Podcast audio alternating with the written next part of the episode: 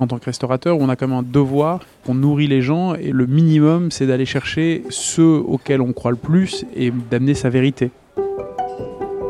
Ils sont chefs, sommeliers, œnologues. Ils ont tous aujourd'hui une relation forte avec le vin. Cette relation est professionnelle, passionnelle et reconnue.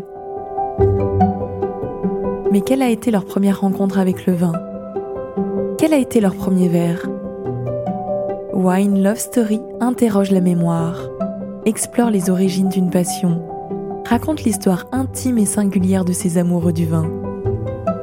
Wine Love Story by Wine Paris.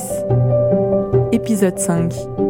Charles Compagnon, sommelier, torréfacteur et restaurateur à Paris.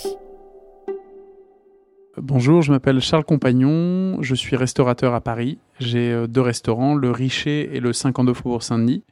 Euh, je suis aussi sommelier et torréfacteur de café. Plus que plus qu'un verre de vin, c'est euh, plutôt une, rencontre avec un vigneron. Il y a mm, une quinzaine d'années, euh, c'était dans le Sancerrois. J'avais été visiter 3-4 euh, vignerons. Et il y a un vigneron que j'ai rencontré qui s'appelle Jean-Laurent Vacheron, du domaine Vacheron à Sancerre. je suis arrivé un peu tard. je lui ai demandé où était la, la cave du domaine Vacheron. Et il m'a dit c'est là-bas au fond. Et en fait, je lui ai dit, mais euh, vous connaissez, vous savez si c'est ouvert? Et là, en fait, j'ai compris dans ses yeux que c'était sûrement lui qui travaillait là-bas ou qui était vigneron. Et donc, je lui ai dit, mais vous, devez connaître, vous travaillez là-bas. Et après, il m'a en fait euh, finalement reçu un peu tard, parce que c'était euh, voilà, déjà plus trop l'heure de recevoir, je pense, les clients. Et en fait, il m'a très bien reçu. On a été dans les vignes avec lui, on a regardé un peu les terroirs. Il a senti que j'étais vraiment très, très intéressé et très curieux. On a goûté tous les vins de son domaine donc coché. Donc c'est assez difficile parce que tu en goûtes beaucoup, tu en as déjà goûté avant, c'est difficile de se projeter. Donc ça, c'était pas forcément là où les vins m'ont plus plu. J'ai trouvé un petit peu austère, un peu difficile à comprendre. Après, je lui ai acheté du vin et c'était vraiment plutôt quand j'ai pu les boire en les accordant avec un repas que là aussi j'ai pu vraiment euh, sentir toute leur expression, leur complexité, leur longueur. Donc euh, c'est là où j'ai vraiment eu cet amour pour le vin. Il y a plusieurs cuvées dans son domaine. Là, c'était le Sancerre Les Romains, qui est sur une parcelle de silex, 100% silex. Donc, il y a beaucoup de cailloux, une très grande minéralité, beaucoup d'acidité, d'agrumes et une vraie longueur en bouche. C'était chez mes grands-parents euh, dans le 9e rue des Martyrs. Euh, ma grand-mère avait acheté un très bon saumon sauvage et on avait bu ça avec le saumon euh, sauvage. C'était vraiment délicieux, c'était vraiment l'accord parfait. On voyait là que le vin relançait le, plat et ainsi de suite. Les deux se faisaient vraiment un échange parfait. Ça coupait bien le gras du saumon euh, et la richesse du saumon et le côté aussi un petit peu fumé qui rappelait la pierre à fusil euh, typique euh, du silex de cette parcelle. Donc voilà, c'était vraiment un grand moment de dégustation et aussi un moment de partage avant tout. C'est là où je me suis vraiment pris d'amour pour ce vin, pour ce Sauvignon blanc et pour moi c'est vraiment le plus grand Sauvignon blanc qui existe, cette, cuvée du domaine Vacheron, les Romains, que j'aime vraiment énormément, qui a cette minéralité, cette tension et cette acidité un peu citrique.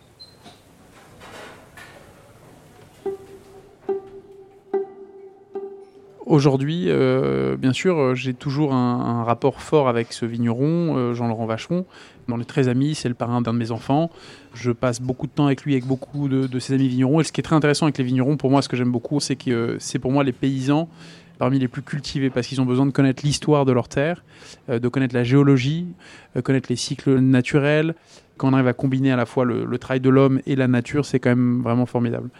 Et à partir du moment où je l'intention du vigneron est de faire un bon vin et qu'il respecte la nature et qu'il fait les choses bien, il y a des vins qu'on peut aimer ou ne pas aimer, mais il y a l'honnêteté, la sincérité du vigneron qui se retranscrit et voilà, pour moi c'est souvent génial et j'ai des vins euh, à 5 euros qui me procurent des plaisirs immenses euh, et il n'y a aucun problème là-dessus et certains vins à des milliers d'euros me procurent aucun plaisir c'est très important, je pense, d'avoir un peu aussi, en tant que dégustateur, d'être un peu humble et d'apprendre avec les gens qui savent faire ça pour se former euh, le goût, parce que c'est quand même quelque chose d'assez sérieux le vin quand on voit que les gens mettent euh, entre euh, 5 ans et 10 ans pour sortir du vin. Bah, je connais pas beaucoup de business model où il y a des années où tu fais moins 100% ou moins 50% et que ça peut arriver 3-4 années de suite, donc c'est quand même des métiers compliqués. Ce qui m'a poussé euh, dans le vin à vraiment vouloir apprendre et chercher, c'est la vérité.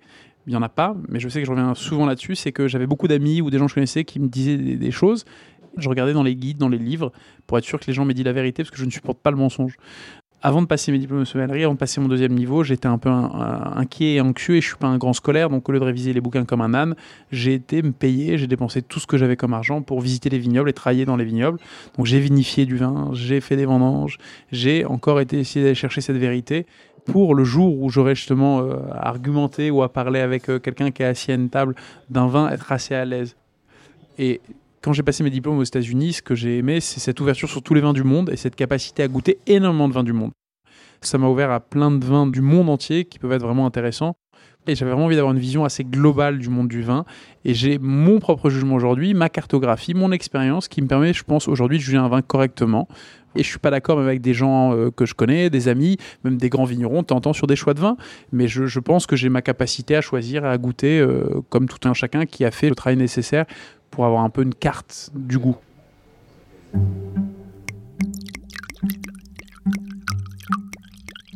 J'ai vraiment eu un coup de cœur pour le. C'est un, vin que j'aime beaucoup, beaucoup. Malheureusement, que je ne vois pas tous les jours, mais qui a, un toucher de vin, qui a une complexité, qui a une longueur.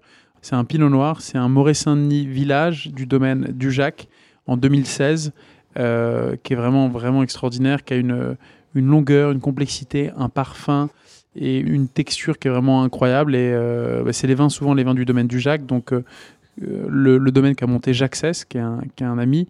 Et maintenant que ses fils ont repris et reprennent avec, avec lui, vraiment des vins extraordinaires, des vins d'une finesse et d'une élégance qui est assez rare. C'est mon coup de cœur du moment parce que c'était déjà prêt à boire et déjà parfait. Que de temps en temps, il y a des vins qui ont un potentiel énorme mais qui ont fait l'erreur de boire trop tôt. Après, c'est jamais bu trop tôt. Il vaut mieux toujours boire un vin trop tôt que le boire trop tard, parce que trop tard, c'est fini. Mais on a toujours un peu ce regret de l'avoir ouvert trop tôt et qu'elle n'ait pas donné 100% euh, de son potentiel.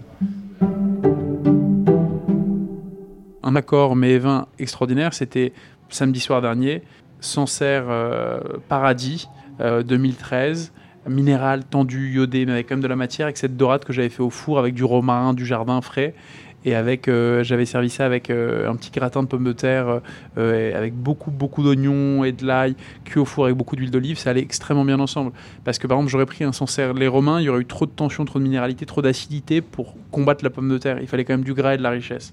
Donc voilà, c'est lié aussi bah, au type d'élevage qui est fait avec le vin, comment, comment le vin est en termes de, de matière aussi. Parce que le vin, c'est il y, a, il y, a, le degré d'acidité, il y a le degré de matière, le degré de mâche, il y a la longueur en bouche, il y, a beaucoup, beaucoup de choses. la filtration, est-ce qu'il est filtré, pas trop filtré? Quel grain on a? Quel toucher? C'est assez, euh, assez intéressant.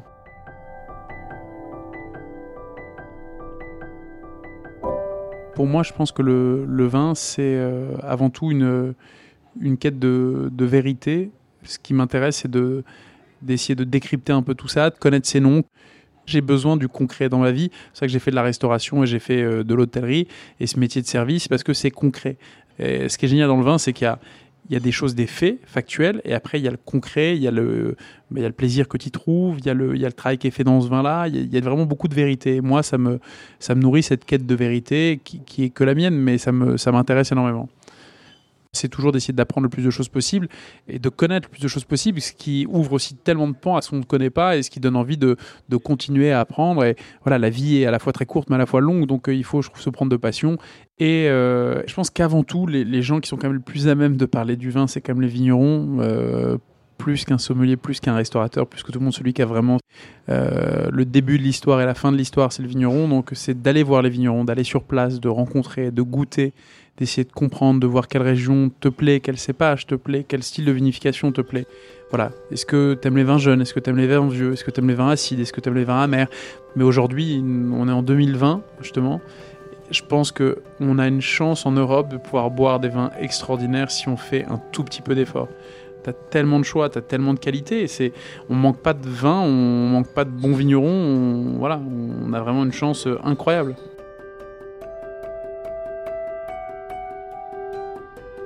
Mon histoire d'amour avec le vin, elle est extrêmement riche, extrêmement diverse, parce que c'est un coup de foudre au début.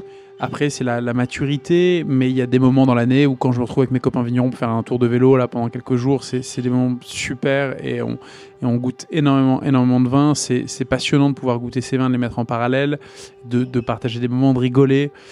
Et je suis étonné par le nombre de plaisirs qu'on peut avoir dans le vin. Et j'ai des, des moments de plaisir dans le vin qui sont vraiment incroyables quand tu es vraiment euh, libre de l'étiquette, libre de l'appellation, libre de l'origine. tu es avec le vin. Et ça, moi, j'ai beaucoup, beaucoup de plaisir avec ça et avec beaucoup de vins différents. Pour ce qu'ils sont, parce qu'ils sont tous différents, ils sont tous euh, uniques. Je pense que c'est une histoire d'amour inconditionnel avec le vin qui ne se finira jamais. J'essaierai de, juste avant de mourir, de boire une petite gorgée.